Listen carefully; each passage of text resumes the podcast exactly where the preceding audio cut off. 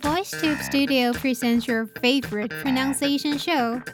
Join us now and improve your listening and speaking skills. My name is Mia. You're listening to VoiceTube's Pronunciation Challenge.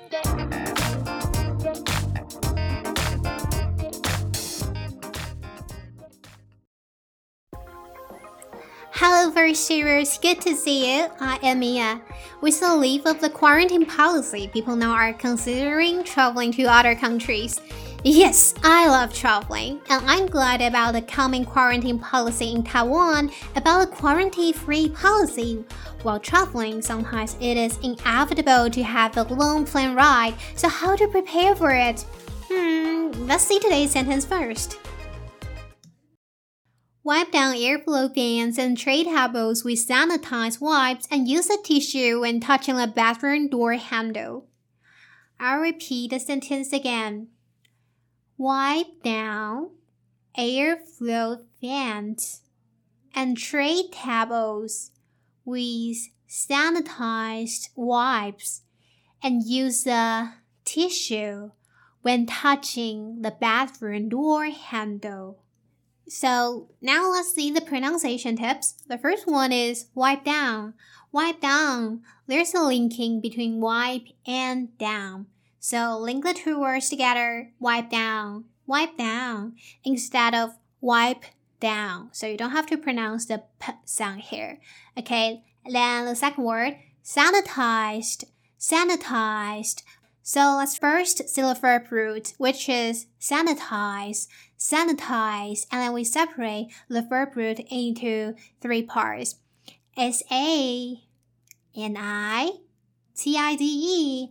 Okay, so in the first part, the A here is a, a. So the first part is se, se. Okay, and in the second part is N I is na, na. The pronunciation of I here is uh, uh, and the third part, which is ties, ties. When there's a letter between I and E, I and E will form a I sound. So T I Z E is ties, ties.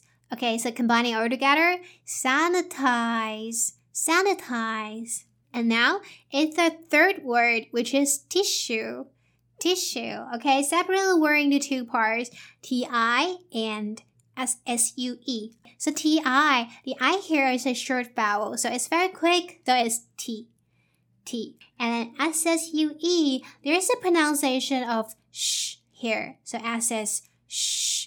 And then U-E, here is the long vowel, ooh, ooh. So the second part is shoe, shoe, and then combine it all together, tissue, tissue. And now let's see the vocabulary. The first one is vent, vent, 名词，通风口。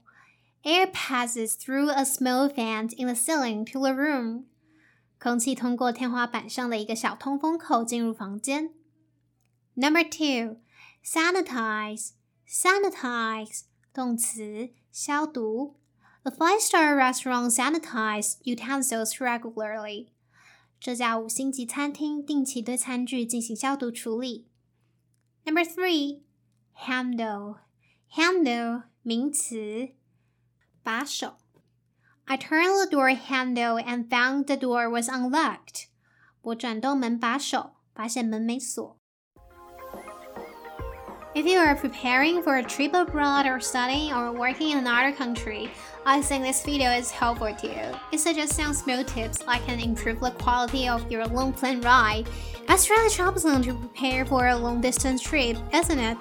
This is the end of today's pronunciation challenge. I am Mia. See you next time.